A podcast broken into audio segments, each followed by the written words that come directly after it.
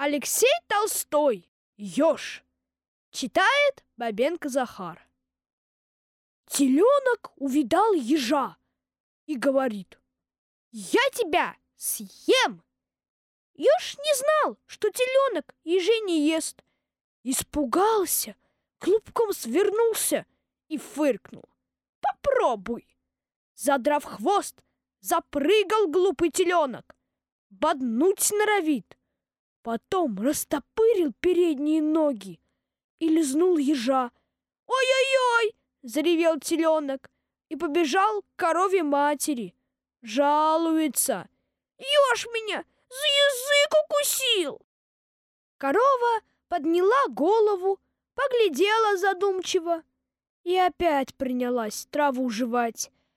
А еж покатился в темную нору под рябиновый корень и сказал ежихе, «Я огромного зверя победил!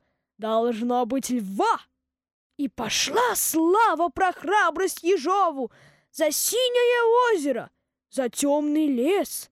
У нас еж богатырь, шепотом со страху говорили звери.